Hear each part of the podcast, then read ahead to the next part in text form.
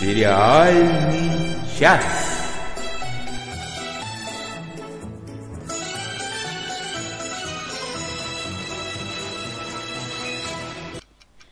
Всем привет! И здесь собрались самые-самые любители сериалов. Потому что это самый душевный подкаст о сериалах, называется «Сериальный час». Ага. И с вами его ведущая Оля Бойко из Мадрида. А, Нет, из Валенсии. Из Валенсии, привет. Да. Денис Альшанов из, ну, с Галифрея, как обычно. Всем привет. Он же наш звук и видеорежиссер, и я. И я, Рысь Дико Домашняя, Надя Сташина. Отвечаю сразу же Антону. Последняя сцена из бюро. Нереальность, но это спойлеры.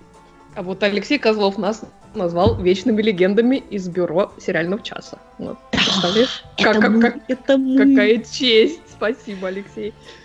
А я вообще не понял, о чем вы все. Это а как ты всегда. не из бюро. Ну что, мы будем к регулярным нашим темам или обсудим, у кого как неделя прошла, что нового в жизни? А у нас что, правда, что ли, 108 выпуск? 107 я у меня с математикой ты... просто плохо. Ну, видишь, ты он смотришь в будущее. Да, с Галифрея, точно, точно. Все перепуталось. Да. У нас всегда все рубрики уникальные, так что давайте начнем какую-нибудь из них. Любую. Да, да на выбор. Смотрели, смотрим, посмотрим. А что, неужели еще и я начну? Да. да давай, ну, для разнообразия-то. Ой, хорошо, хорошо. Господа, Рассказ... дамы, господа, дамы, дамы и господа, вы представляете, что случилось? Я даже трейлера не видел этого, а уже целых две серии вышло. Я вот название себе записал, потому что я прочитаю это сейчас с трудом, а запомнить вообще не в состоянии. Побег из тюрьмы Данемора. Ой. Коро- короче, это основано и на реальных событиях. Было несколько лет тому назад побег в штате Нью-Йорк из, соответственно, тюрьмы а, при, горо- при маленьком городке Данемора. Но тут ведь самое крутое даже не этот факт, то, что это на, на реальных событиях, и даже не то, что... Нет, это тоже важно, то, что сериал крутой вышел. А вы понимаете, в главных ролях, я прям зачитываю, я, я не могу. Бенисио Дель Торо, так. Пат, Патриша Аркет, Пол Дано. Э, Ой, вы, ничего скорее, себе. Вы, скорее всего, по имени, может, его и не вспомните, потому что я его по имени да я... никогда не вспоминаю. Пол Дано, это же шикарный совершенно актер. Он же играл Пьера Безухова в BBC-шном «Войне и мире». Вот такого я не помню. Я его помню, например, в, в, в Робби Спаркс и либо в этом э, маленькое будет кровь. счастье. В маленьком Маленькое мисс счастье. Он да, там, да, он да. там молчуна играл. Угу. Да, он прекрасный. Да. Он прекрасный актер, да, и здесь у него прекраснейшая роль. А, и также стоит отметить, что тут Дэвид Морс, у этого актера вы, скорее всего, тоже по имени не узнаете, но это человек, который снимался в «Зеленой миле», и вот он был второй такой положительный охранник э, с, с Уиллисом. Он уже тогда был лысеющим и сидеющим, а сейчас он прям лысый и седой. И... Да как ты знаешь, что он седой, если он лысый? Наверное, с Томом Хэнксом ты хотел сказать. Да, да, да. А я как сказал? Ты ну, сказал ладно. с Уиллисом. А, Ничего. да, с Том Хэнксом. Да, с Хэнксом, естественно, оговорился. Ну, Мы и... такие рассеянные. И режиссером всего этого дела, дела выступил никто иной, как Бен Стиллер. Надо сказать, что как актер Бен Стиллер, может, и не очень хороший, но... Ну, что значит может? Но режиссер он бесподобно крутой, потому что, ну, хотя бы вспомнить, что это он режиссер кабельщика, и он режиссер невероятной истории Мити, как Майкла Мити. А... Лео пишет, что побег отличный, но не мое. Но кто любит такое, бегите, обгоняя себя. Я вот. так понимаю, ты побежал. Добавляет, что очень круто. Я могу сказать, я не знаю, как, какое он мое или не мое, если честно, потому что я обычно всевозможные такие криминальные драмы и не смотрю. И тем более, когда это вот такое вот очень подробное документальное повествование. В первой серии на самом-то деле ничего не произошло. В первой серии нас очень старательно, очень красиво и очень интересно знакомят с героями. Но, Но теперь пон... это модно. Да, потому что есть время на это, потому что собрали такое количество неимоверно крутых актеров, хороших режиссеров, хороших сценаристов, и они сделали, у, них возможность, я не знаю, сколько будет, наверное, 10, там 12 серий, вряд ли больше, может 8 вообще. И то есть у них 10 часов на то, чтобы подробно рассказать хорошую, интересную историю. И за этими персонажами, вот за персонажами интересно наблюдать, потому что у них есть какая-то жизнь, нас знакомят с ними.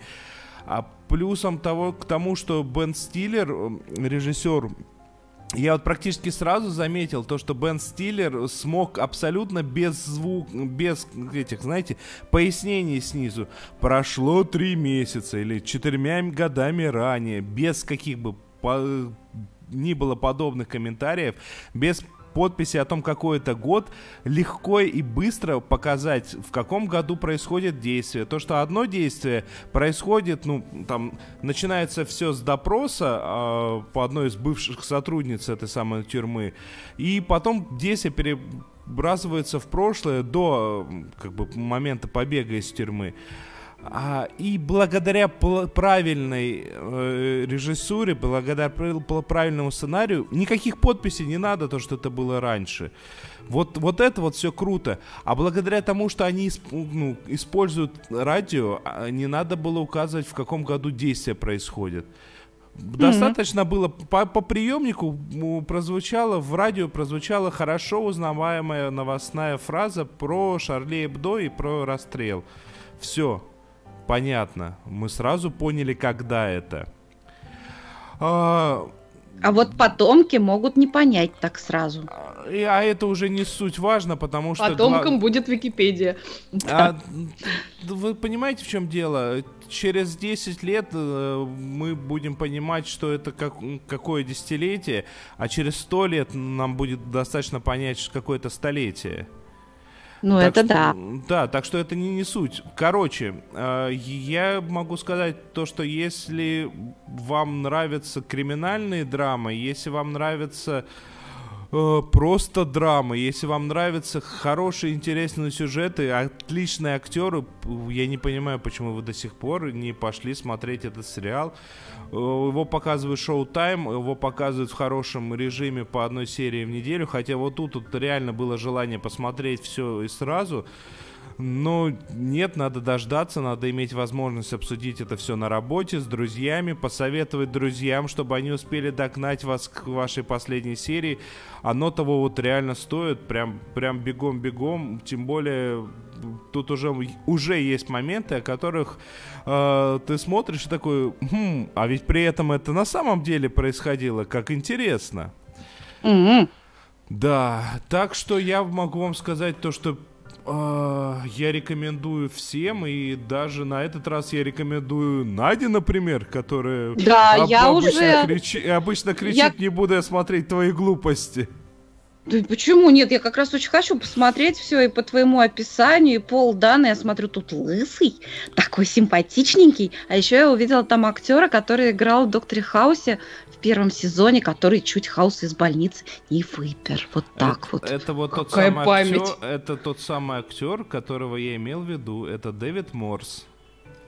Дэвид Морс, он хороший, он классный. Нет, тут, тут реально вот нету ни одного месткаста, и все актеры на месте, и прям все хорошо. Там даже, знаешь, в какой-то момент э, главному герою, ну, к одному из главных героев, подходит свежий показавшийся в тюрьме, ну, по тюремным меркам салага, который попросил там что-то ему добыть. И вот даже этот такой, знаете, очень говорливый испаноговорящий мальчик, даже он очень натуральный, очень приятный. Ну, натуральность испаноговорящего мальчика заценит у нас только Оля, может, как эксперт нет, нет, сказать. Не, он говорит-то по- по-английски, естественно. Я имею в виду натурально, Тем отыграл более. натурально. Тем более. В общем, ты меня увлек. Отлично, отлично. Будем Оля. смотреть Цель дальше. достигнута. Особые Только приметы. давайте- Очень любит рыбий жир. При звуках флейты. Теряет волю. Это я.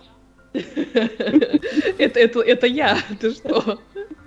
А, да, пока мы тут э, все, затаив дыхание, ждем возвращения Лютера, кстати, о том, при, при звуках или при виде чего я теряю с- силу воли. Мы, я мы хором теряем, да, все. Да, да, да. Лютера, да. Да, вот, а, ждем возвращения с пятым сезоном, особенно после того, как а, на днях вышел тут трейлер и посулил нам возвращение Рут Уилсон в роли нашей любимой психопатки Элис. Вот, а, так вот, пока мы ждем, вышла первая серия мини-сериала «Миссис Уилсон», как раз-таки с Рут Уилсон в главной роли. И совпадение фамилии героини и актрисы тут не случайно, потому как а, в этой истории Рут Уилсон играет собственную бабушку Элисон Уилсон. Вот. А, и уже по первой серии, в принципе, понятно, э, даже если вы как бы истории этой семьи не знаете, уже по первой серии понятно, что а, в общем-то, жизнь у этой семьи весьма была запутанная и очень такая интересная. А, Мини-сериал этот, насколько я знаю, основан как раз на воспоминаниях Элисон Уилсон, которая больше 20 лет была замужем за писателем и шпионом Александром Аликом Уилсоном. Причем а, в ее понимании это был такой счастливый брак. Мужа она обожала, у них было двое детей, один из которых как раз отец актрисы Рут Уилсон. Вот. И начинается сериал с того, что этот вот самый Алик, э, муж, э, скоропостижно умирает от инфаркта. Вот. И внезапно вот вся эта иллюзия о счастливой жизни, о счастливом браке начинает рушится, потому как э, в дом Уилсонов после смерти Алика приходит ну, такая довольно немолодая женщина и говорит, что она жена Алика. И вообще пребывает в полной уверенности, что главная героиня Элисон это то ли его экономка, то ли хозяйка квартиры. А, Сама Элисон ей не верит э, сначала, на порог не пускает, она как бы уверена, что произошла ошибка, и женщина вообще не в себе. А уверена она в этом, потому что в свое время Алик ей показал свидетельство о разводе. Вот. Но при этом, когда она начинает рыться в архивах, никаких документальных подтверждений развода там нет. И, в общем, выясняется, что этот самый Алик Уилсон э, вел двойную жизнь, не только по долгу шпионской службы, но и в личной жизни. Ох Вот. уж эти шпионы. Да, Ох и- уж эти писатели. Да-да-да, и он как минимум двоеженец. Я, причем я говорю как минимум, потому что к концу вот этой первой серии там появляется еще одна возможная миссис Уилсон. На М, минуточку, да. Так, это я А. тоже буду смотреть. Да, действие там развивается в нескольких временных отрезках. Э, Умирает этот Алик в э, 1963 году, и та часть истории, которая связана как раз с, раскрытием его секретов, она происходит непосредственно после его смерти. А другая часть происходит во флешбеках э, в 1940 году, и она уже связана с тем, как Элисон Уилсон, точнее, тогда еще Элисон МакКелви начинает работать в службе британской разведки, где как раз одним из ее начальников является майор Александр Уилсон. Вот. То есть это история их знакомства и того, как они там начали встречаться, поженились. А, а, Рут Уилсон прекрасно совершенно. Она играет свою бабушку и в 40-м, и в 63-м году. Делает это ну, замечательно. Чего уж там, не зря мы эту актрису любим. Вот. А, героя многоженца играет Иэн Глен, тоже хороший актер, известен он Ой, нам по простите. «Игре престолов». По Да. «Игре престолов», да. Я, я не могу не поржать Да. с формулировки героя многоженца. Ну, он правда многоженец, что ж ты хочешь. И человек редкой профессии. Человек и пароход. А, Вот. а, Непосредственно начальницу Эллисон играет а, Фиона Шоу, которая прям-таки прописалась в последнее время в британской разведке, то в Киллине, Она- теперь в Миссис Уилсон. А это она, по-моему, в «Три кто играла Агату Кристи, нет? А, Нет, нет, это, мне кажется, не она была. Я могу ошибаться, но мне кажется, что нет. Похоже, ну ладно. Э, Да, они чем-то похожи, действительно. А, да, ну и, собственно, всю первую серию на заднем плане маячила загадочная женщина в красной шляпке, которая, как я подозреваю, как раз окажется еще одной миссис Уилсон, а играет ее ни много ни мало Килли Хоуз.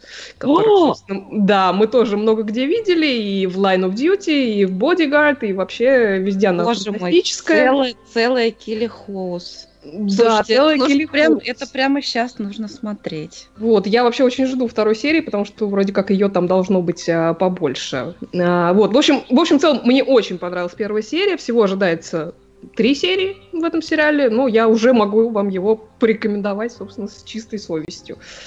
Вот так. Прекрасно. Напомню, называется «Миссис Уилсон». Принимаем. Ну, Ставим в лист ожидания. Так, чем да, ты нас порадуешь, И Денис? переходим дальше.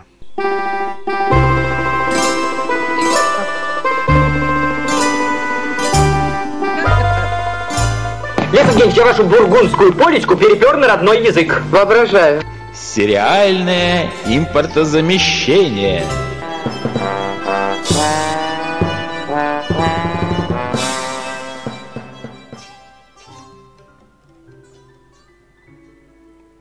Докладываю.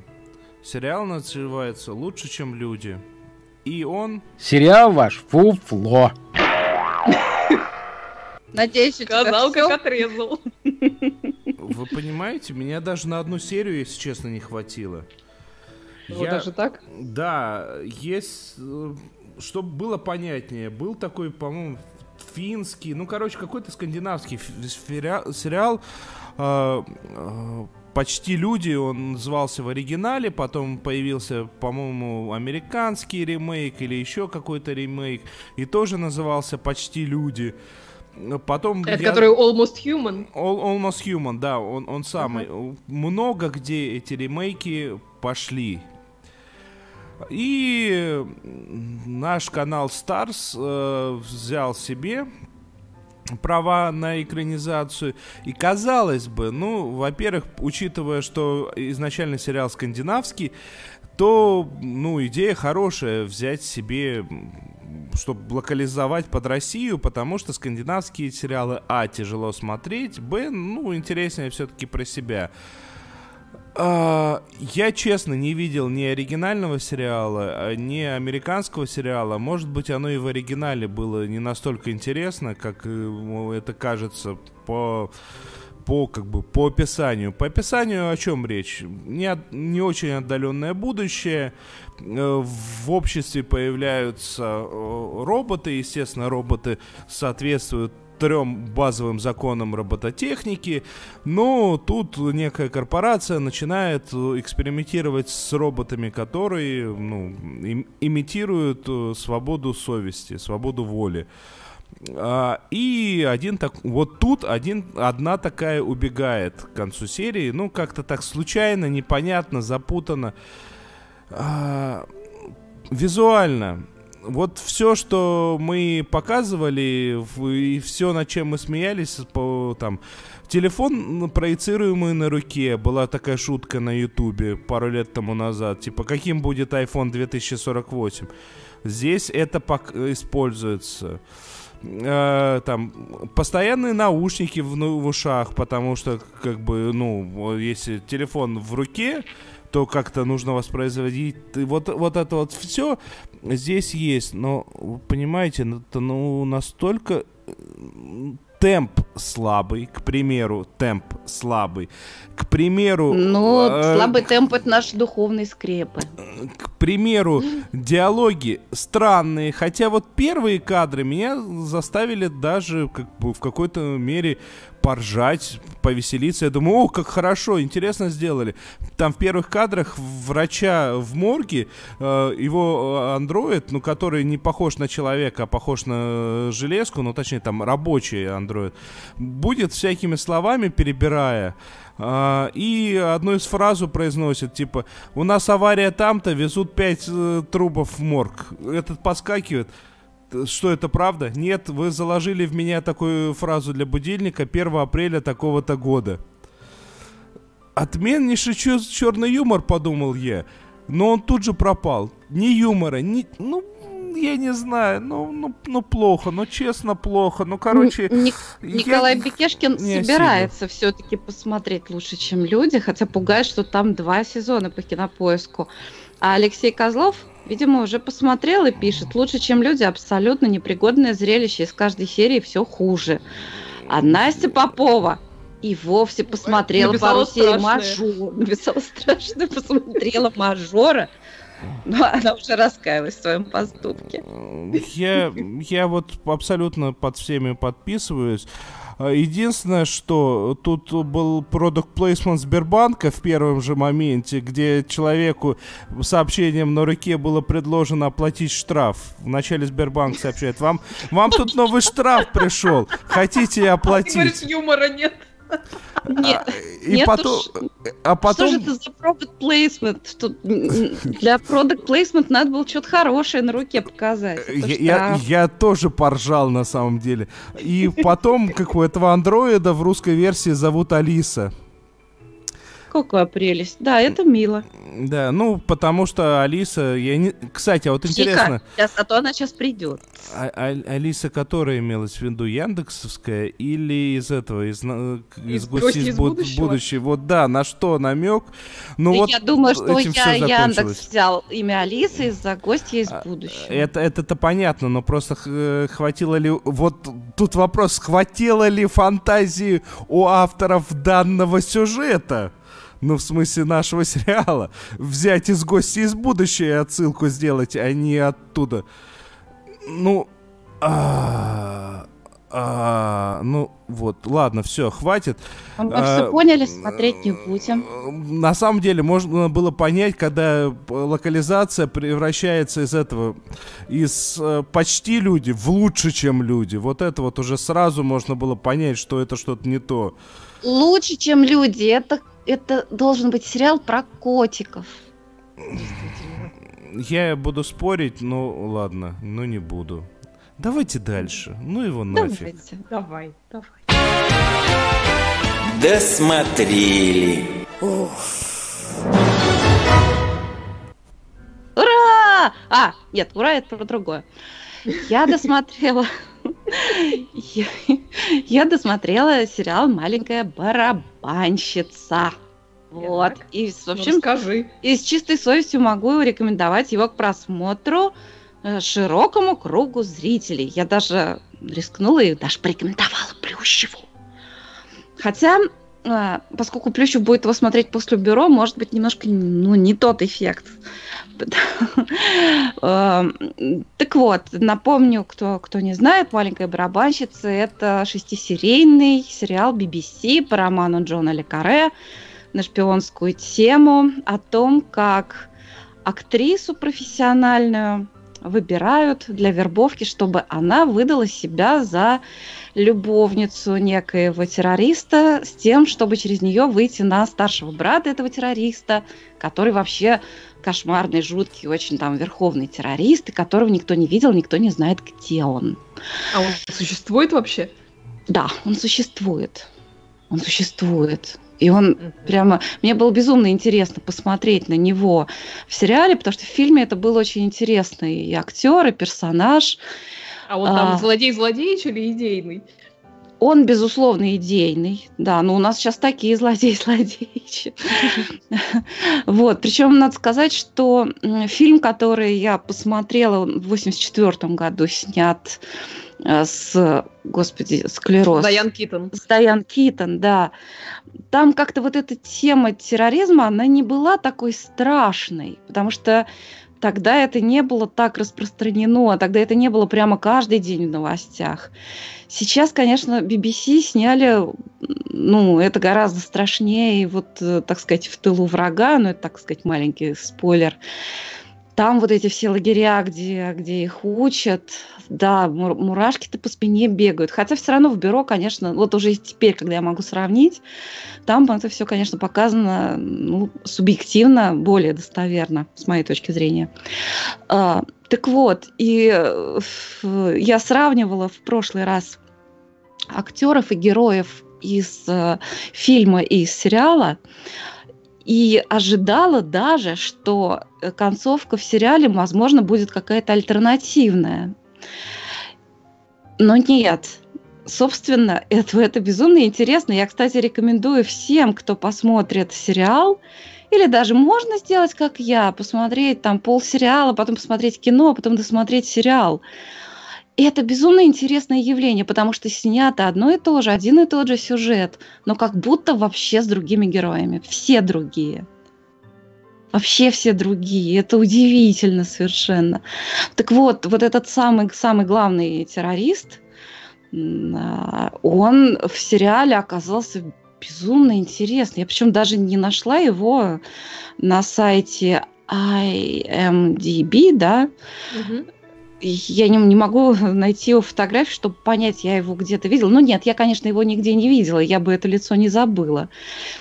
Он очень необычный и актер, и персонаж, и прямо вот э, при том, при всем, что я знала, там, чем кончится, и сюжетную канву знала, все равно безумно интересно смотреть, как это все сыграно. Ну, конечно, там роскошная Флоренс Пью, насколько я понимаю, она сейчас вообще везде на расхват, ее снимают и снимают, девушка Правильно удивительная. Делают. Пусть снимают. Да, да, там даже в, в двух последних сериях появляется целый Чарльз Дэнс, угу. но он как-то даже и блекнет чуть-чуть вот на фоне этой девушки и, и на фоне вот этого героя, который появляется в конце сериала. В общем, я всем рекомендую посмотреть посмотреть маленькую барабанщицу uh, The Little Drama Girl. Uh, да, нам ну, там про нее пишут еще Настя Попова. Я наконец досмотрела маленькую барабанщицу, вникла в сюжет и жду второго сезона. Очень понравился. Там будет второй сезон? Нет, там не будет второго сезона, потому что это экранизация романа. И... Ну, когда это кого останавливал-то, собственно? А, я так понимаю, Джон Лекаре, он не, не дает, э, э, так сказать, лицензию на то, чтобы продолжали его сюжеты без того, чтобы он сам что-то написал. Mm-hmm. Он сам хотел э, написать продолжение к... Как это? Нет, не торговец пушками, а где Хьюлори играл... Ночной администратор? Да, ночной администратор. Да, торговец пушками это, собственно, название книги, которую написал Хьюлори. Хьюлори, именно. Который очень хочется, чтобы... В доме который построил Джек. Да-да. Вот. А, а про вот. барабанщицу, извини, пожалуйста, еще Алексей Козлов написал, а, барабанщица предсказуема, но затягивает от нее не оторваться. Я вот оторвалась, но, возможно, вернусь. А, Может быть... А почему вы мне не сказали самого главного? То, что режиссером-то выступает с божественнейший южнокорейский режиссер Пак Чан Ук. Именно он. А, да. кстати, я об этом сам в свое время на сайте писал, точно. Просто это ж, это ж самый великий корейский режиссер. Он снял трилогию «Мести», «Сочувствие господину месть», «Олдбой», «Сочувствие госпоже месть». И да, но все равно не буду смотреть. Не, режиссура совершенно замечательная, картинка, я уже восхищалась много раз а, тем. Да, если даже по сюжету отчасти предсказуемый сюжет, да, но этот сериал непредсказуем в, в, в каждой отдельной детали, поэтому вот именно поэтому его интересно смотреть, даже если ты знаешь, что будет дальше. Так вот, но если все-таки нас интересует именно шпионская кухня, вот прямо интересует, как работают эти люди, по каким, значит, э, таким внутренним законам, что вот как это все устроено, и с чем они сталкиваются, зачем вообще это все. Конечно, тогда нужно посмотреть бюро. И мы так часа на три так зависли с Анной Менлин на эту тему. И вам я... А с Аней хорошо поговорить. А это что-то новое, да? Конечно. Я ни раз не слышал. О!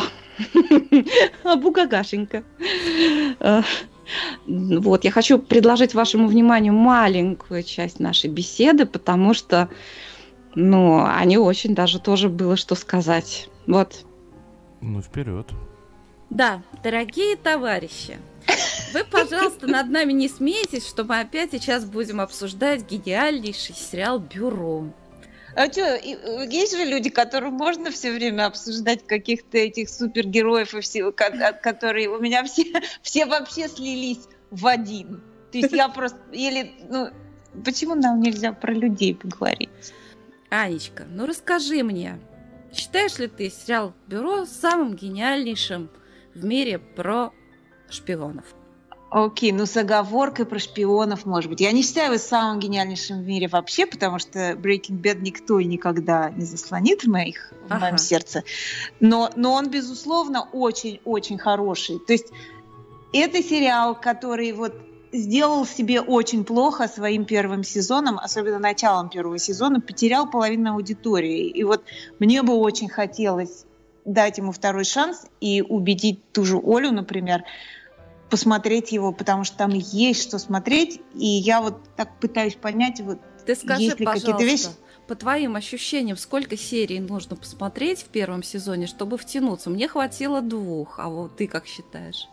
Я плохо помню. Ну нет, я бы сказала, наверное, 3-4 надо посмотреть. Но ну просто надо, надо верить. Надо верить, что там дальше будет лучше. И действительно, то есть там второй, третий, четвертый сезоны, они, на мой взгляд, на порядок лучше первого. Товарищ, верь. Я попытаюсь говорить о каких-то вещах, про которые ты не говорила еще, потому что я в основном с тобой согласна про те наблюдения, которые у тебя были в принципе, о качестве сериала, о качестве актерской игры, но у меня немножко другой фокус, то есть мне кажется, что особенно вот фокус этого четвертого сезона мне показался очень интересным, потому что, к сожалению, это можно оценить только если смотришь все сначала и до конца. Да. То есть начать с четвертого сезона это не тот сериал, где ты можешь войти вот так вот с холода, с улицы и понять, что происходит если рядом с тобой не сидит какой-то, значит, э, толмач. Но мне интересно очень было в четвертом сезоне то, что одна из таких главных тем там это вот разбор полета.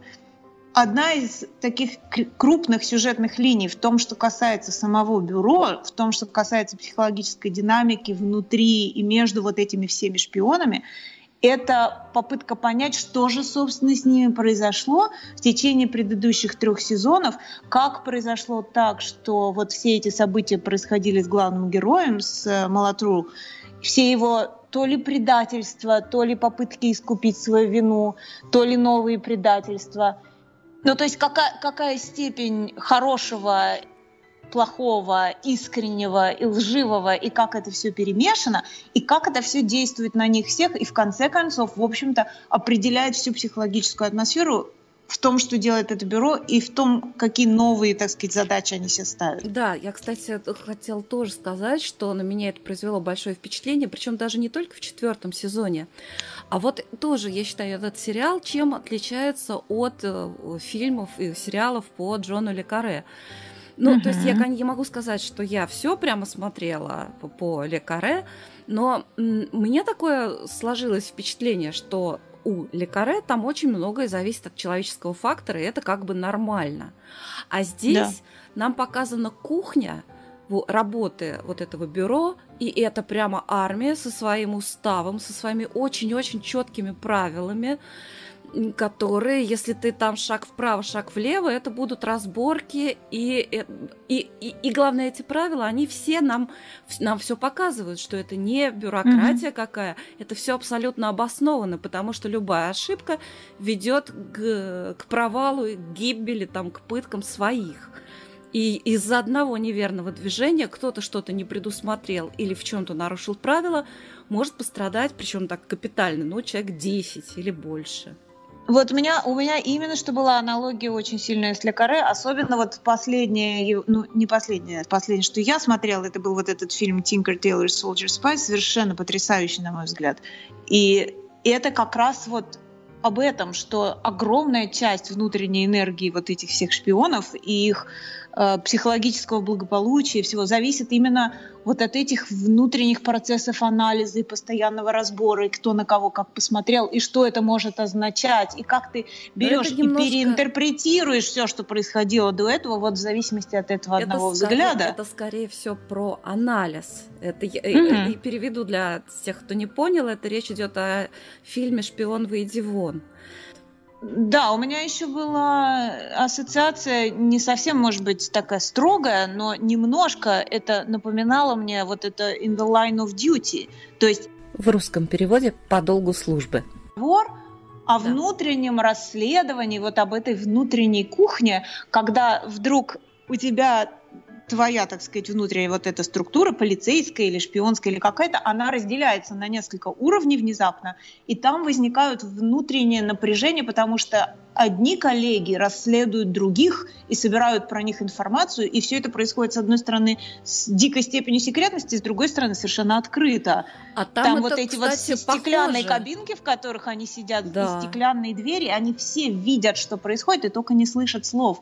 И эти загадочные фолдеры, которые появляются на столах, и все вот это вот, это, это очень, конечно, интересно. И вообще, мне кажется, вот для меня одной из самых интересных историй, вот именно связанных с этим, было вот, была история вот этого противостояния между э, вот этой женщиной Жан, э, Мари Жан, которая Да. новый директор бюро, и ее, так сказать, э, Сальери, так сказать, которого играет абсолютно гениальный Мэттью Амалрик. Я его просто обожаю во всех фильмах. Он совершенно потрясающий актер. То есть тут, мне кажется, он ну, не то, что переигрывает всех, но он совершенно такая гигантская фигура. То есть там каких-то актеров мы, к сожалению, потеряли по естественным причинам с прошлого Да. сезона.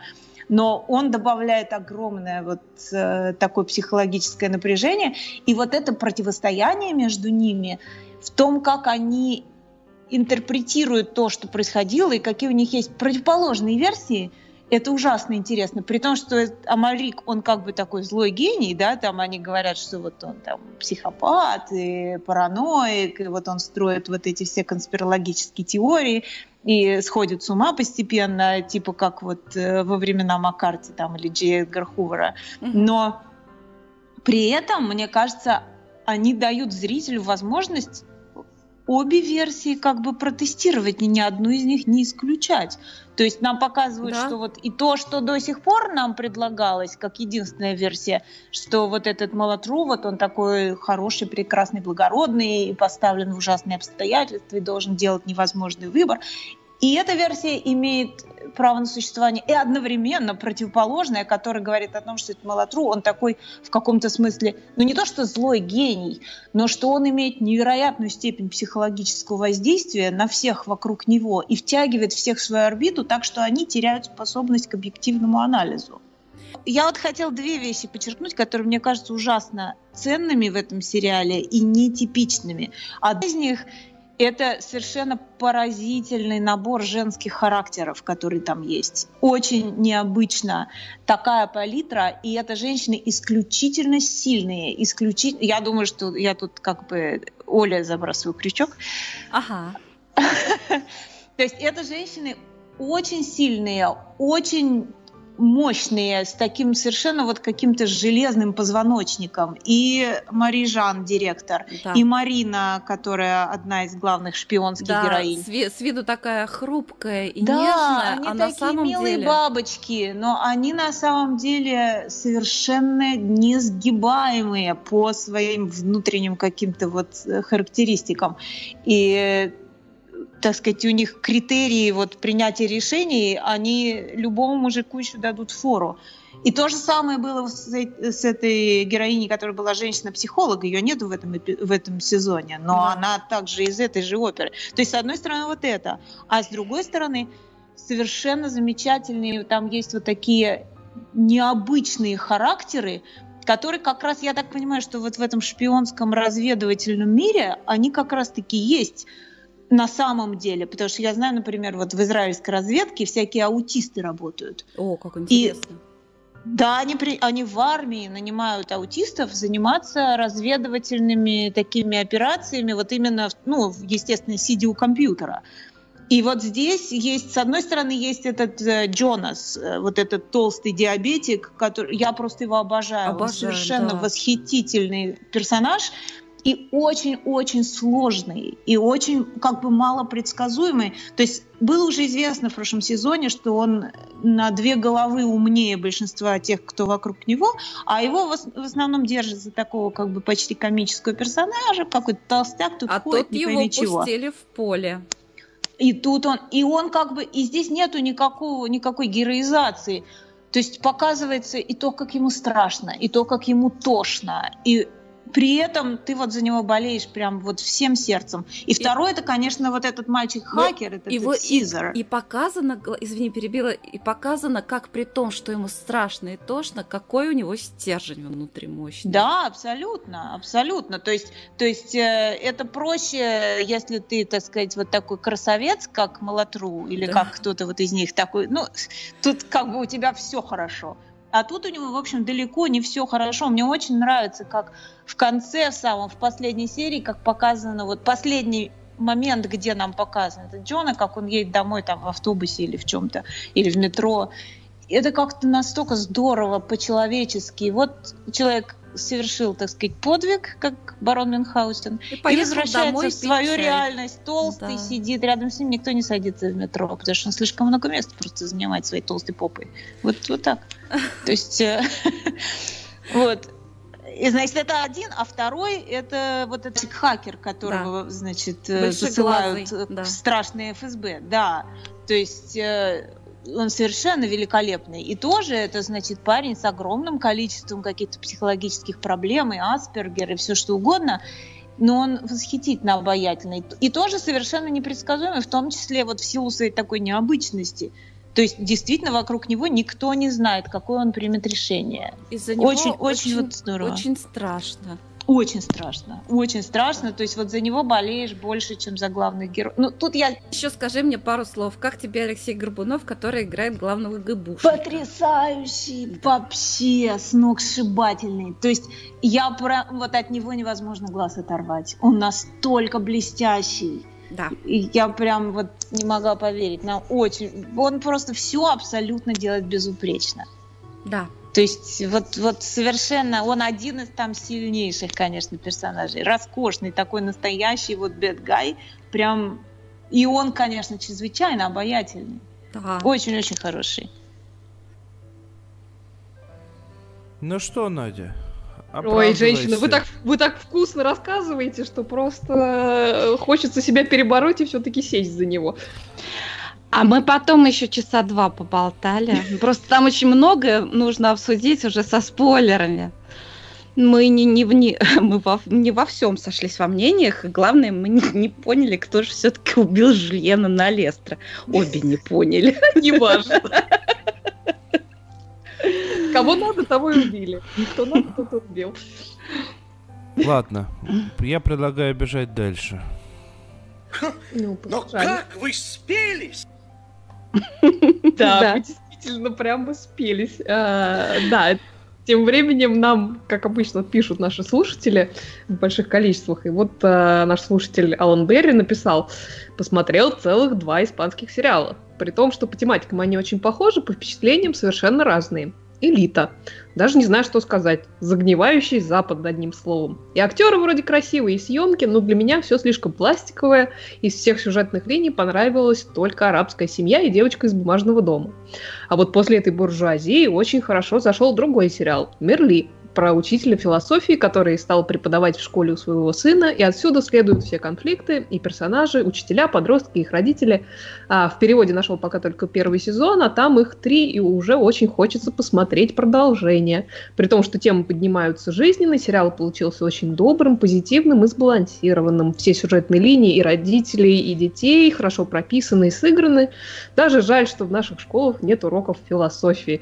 Да, действительно жаль. Вот. А, ну, про элиту мне сказать нечего, поскольку я ее не смотрела, но я так понимаю, что а, я уже согласна. обсудили все, что можно. Да, да, да, я согласна. И, кстати, действительно, я вот об этом не говорила, но я абсолютно согласна, что очень живая, живая там вот такая э, семья именно такая вот мусульманская, которая в, в этом сериале присутствует. Остальные какие-то пригламуренные, такие не совсем ну, как-то живые. Вот, угу. э, после твоего там рассказа про сериал у меня, например, не возникло желания его посмотреть, но вот э, благодаря напоминанию, собственно, нашего слушателя Алан Берри, я вспомнил действительно про сериал Мерли и про то, что мне уже несколько человек про него очень разные хорошие вещи говорили.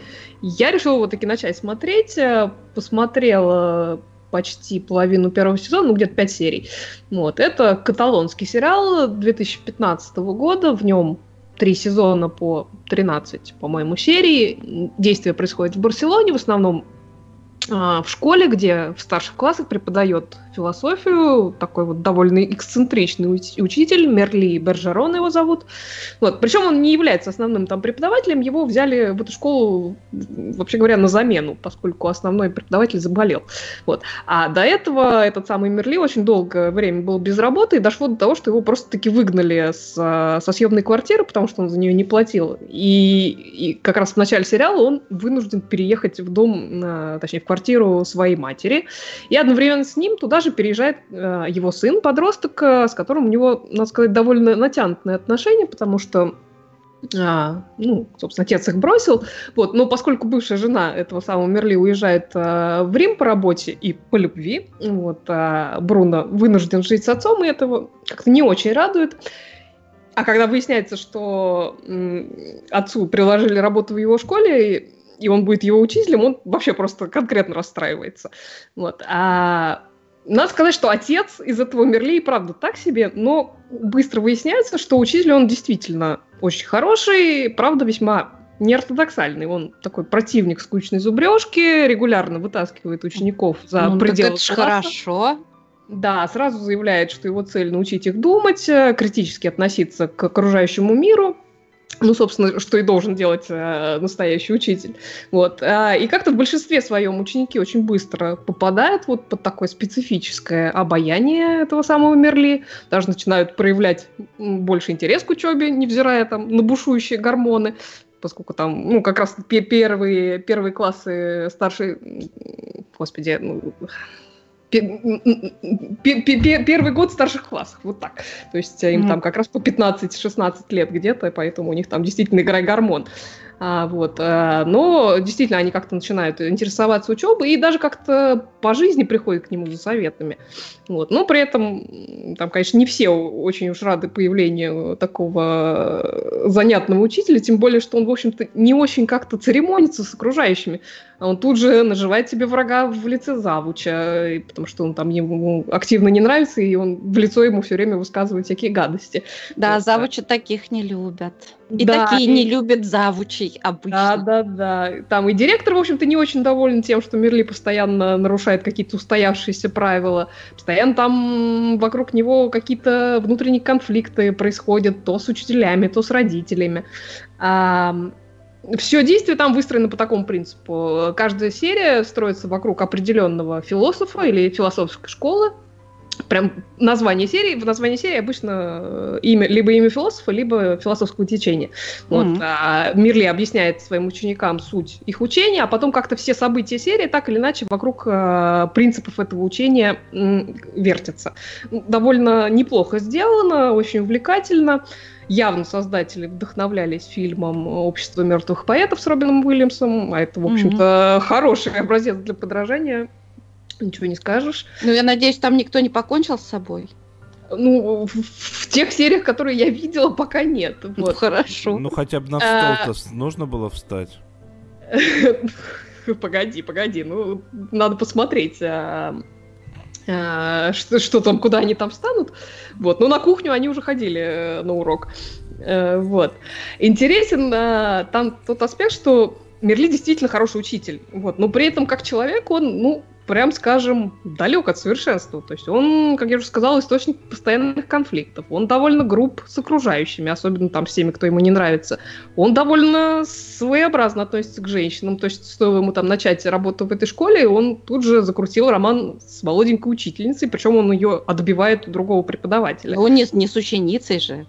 Не с учени... Э, хотя Так да. что по, по нынешним временам это уже критерий высокой морали. Ну, ну как-то я не знаю, ну это выглядит совершенно как-то, ну вот конкретно эта история, он выглядит в ней совершеннейшим таким манипулятором.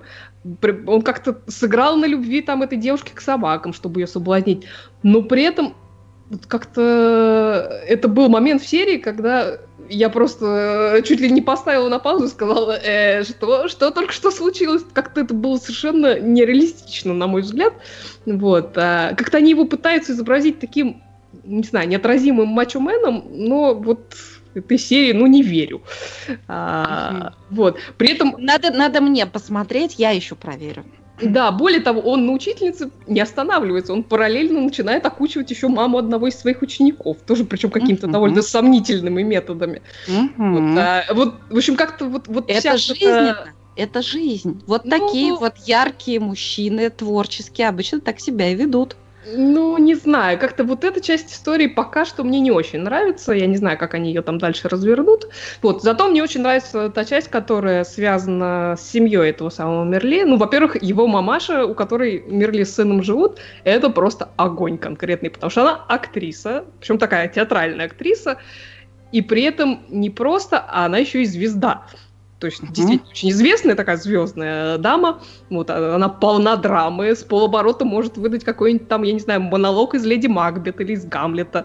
Вот, и вообще каждое ее появление очень сильно все это действие украшает. А, Я надеюсь, ее там дальше будет побольше.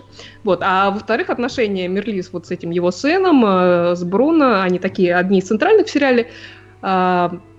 Они изначально очень напряженные, то есть там, понятно, очень много обиды со стороны сына, там, отец его бросил и подводил не раз, и вообще ведет себя в школе как, э, не знаю, фрик какой-то, а не как обычный э, школьный учитель, он все время там за него краснеет, вот, но при этом вот то, что сын его как-то узнает с другой стороны, как учителя, оно как-то ему помогает э, больше его понять и даже, не знаю, зауважать, что ли, тем более, что большинство одноклассников, в общем-то, от этого нового учителя в восторге пребывают, вот, поэтому как-то и сын на него начинает немножко другими глазами смотреть. Это, конечно, а, довольно интересное развитие и неплохо сделано. Вот. Ну, в целом такой неплохой сериал, достаточно добрый, в меру поучительный. Наверное, буду дальше смотреть.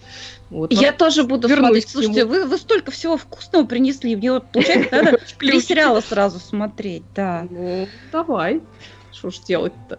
А Вот, ты вот Денис, в то- в ты там то- что-то Ты в том последовательности, в которой сегодня прозвучали их запиши, и в той последовательности смотри. Хитренький. Я такой, я да. А так, Как говорил Штирлиц.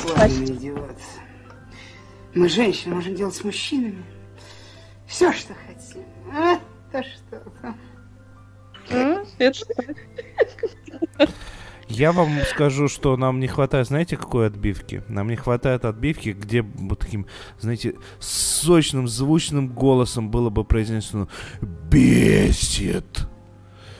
А, ты- ну слушай, ты прекрасно сам все сделал. Ни один актер так, ну разве кроме Камбербеча, не скажет лучше Нет, слово бесит. Нет, нет, нужно, чтобы это... Вот тут не только я высказывал это мнение, что бесит. Нам на неделе, когда в Твиттере задали вопрос, а обсуждали мы сериальчик «Разъяснение». Это документальная серия от Netflix, и я с дуру посмотрел несколько эпизодов. Ну, так как это документальная серия, и смысл какой, там, за 16, что ли, или за 20 минут, они хотят объяснить какую-то тему, какой-то термин, то я, естественно, выбрал какие-то более такие интересные моменты. А, Например, э, серия про ДНК. Можем ли мы там что-то создать, клон ДНК, э, что-то, ДНК на заказ, вот она, ну, достаточно внятная, достаточно адекватная, и вопрос изучен, ну, насколько это может быть изучено в таком формате. Но даже тут есть некоторые аспекты, то, что делали для Netflix Vox, э, который, ну, не очень аккуратный в плане точности и подбора материала, и, соответственно, ориентироваться в принципе не стоит. Но я еще посмотрел другие эпизоды. Например, эпизод про моногамию. А я, в принципе, понимаю то, что люди вправе вести отношения, как они хотят, с- и в тех объемах, как им удобно. Но когда в таком вот псевдопознавательном шоу произносится фраза дословно, несмотря на повсеместную агрессивную пропаганду моногамии, у меня взрывается мозг. Э, в этой серии не было ни одной моногамной пары представлено.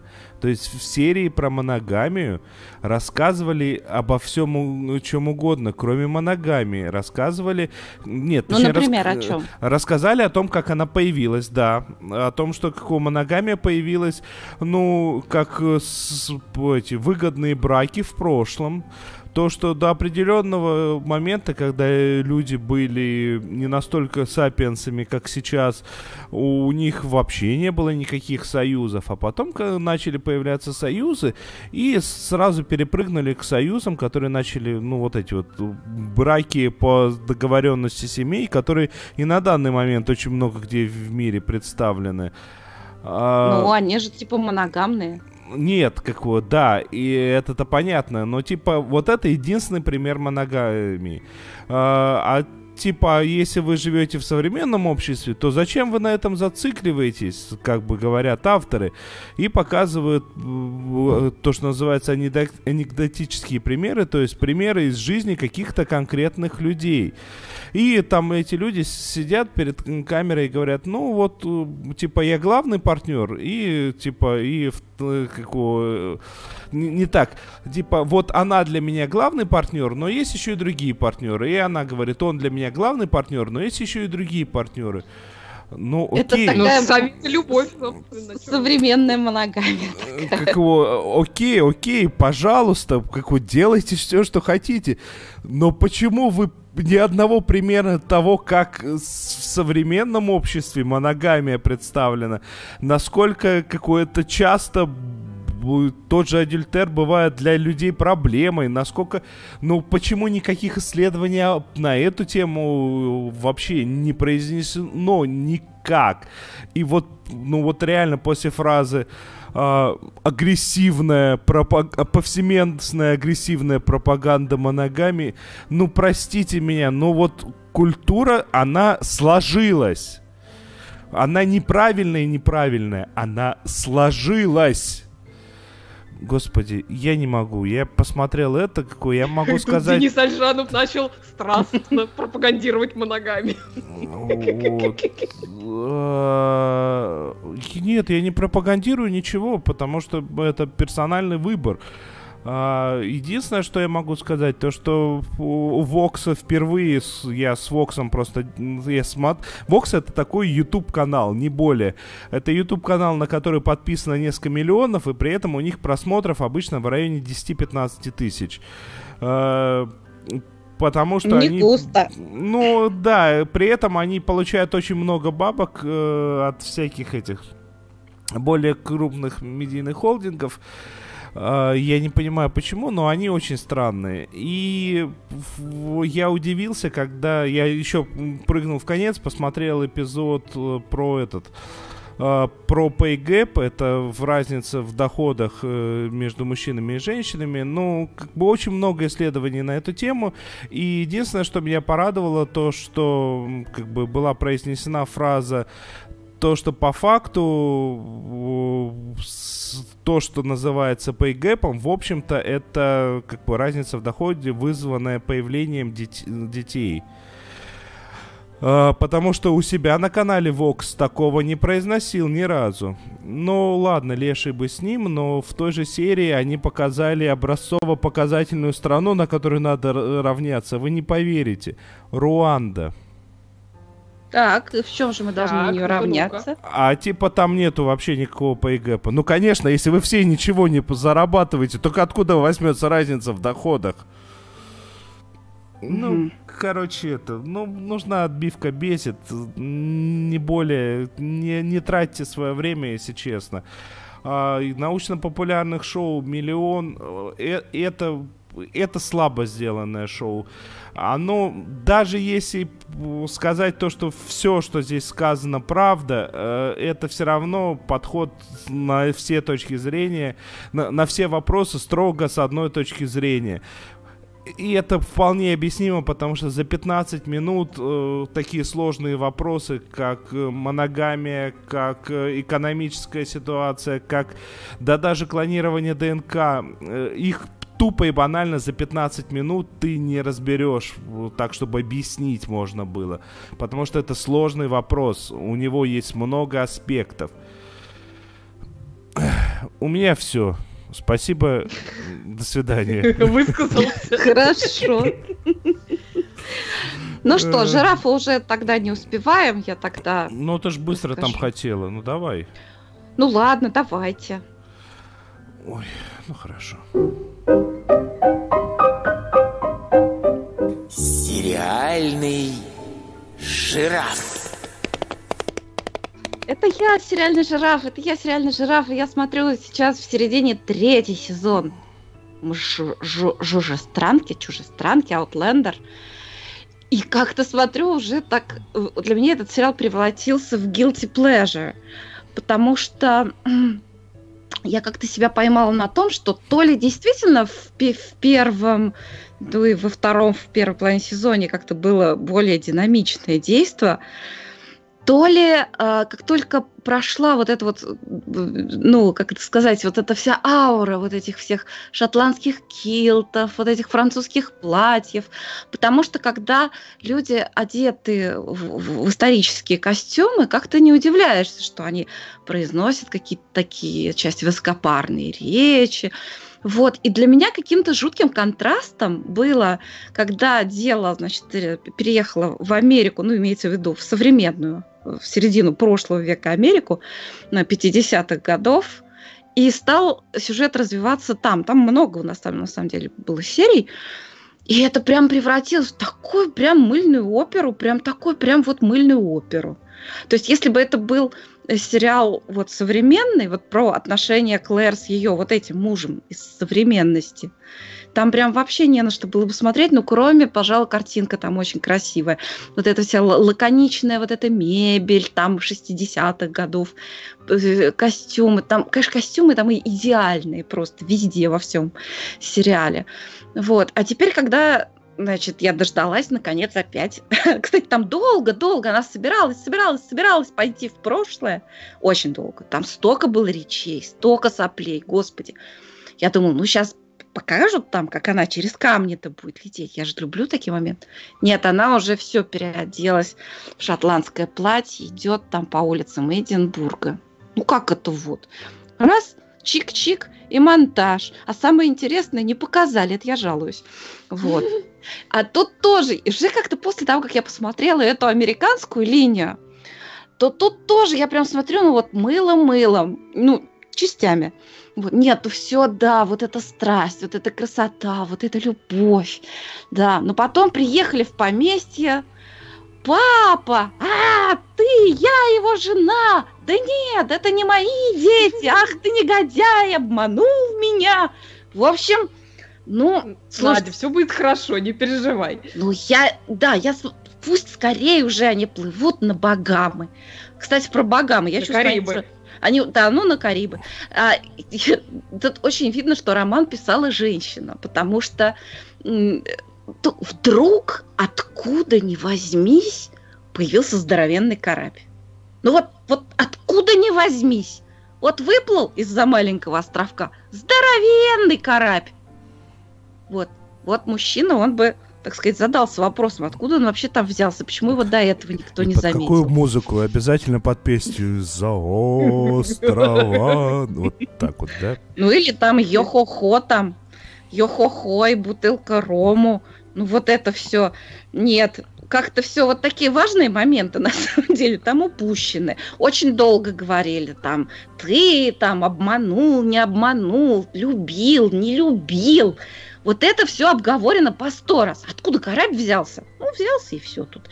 Вот. Но вообще все равно, это, конечно, я этот сериал ни за что не брошу буду смотреть дальше. Вот какой-то он такой очень притягательный.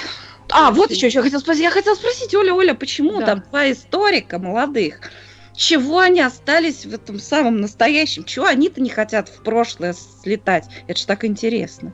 Ну так э, я, я на самом деле не очень знаю природу э, вот, вот этих путешествий во времени. То есть э, я, я не очень понимаю пока что, по крайней мере, я книг не читала. Я не знаю, кто может на самом деле э, через эти камни проходить в прошлое. То есть, возможно, просто не все это могут сделать, и потом не все это хотят сделать.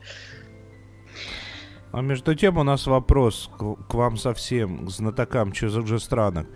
Uh, вас спрашивают, прошу рассказать честно, есть ли там в чужестранке такое безобразие, которое с таким упоением показывали в конце первого сезона? Не хотелось бы я такое смотреть еще раз. Никогда. Но И расскажите мне, что за безобразие. Ну, я бы не сказала, что с упоением, но это было ужасно, конечно. Ну, собственно, во втором сезоне он скорее там с психологическими последствиями герой э, борется. Но а что, такого, что, что прям показывали. Насилие было страшное над да, героем. Нет, нет, ну там еще будут сцены насилия, но таких, как в первом сезоне, больше нет. нет. нет. Я, я с трудом, я несколько месяцев отходила после первого сезона. И, то есть, если бы не вот эти картинки с красивыми платьями из второго сезона, не факт, что я бы стала смотреть дальше. Но там другие тяжелые события во втором сезоне, совсем ну, другие. Ну, там да. в каждом сезоне что-нибудь такое происходит. Почему молодые историки даже не говорят, слушай, ну пошли тоже с тобой в прошлое, прикольно же, но это было бы так естественно. Они даже не хотят попытаться. Вот это мне удивительно совершенно. Ну, нет у меня ответа для тебя. Это вопрос к автору. Ну да. что, ну что, будем тогда прощаться, раз ответов нету ни на что. Столько вопросов да? было. Пора а расходиться. одного ответа. Ну, хотя бы просто попрощайтесь, что ли. Дорогие друзья, спасибо большое, что вы нас слушаете. Особенно тем, кто нас комментирует в прямом эфире.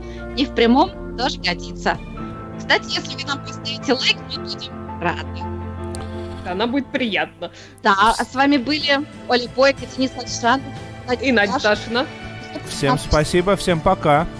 Всем спасибо, пока.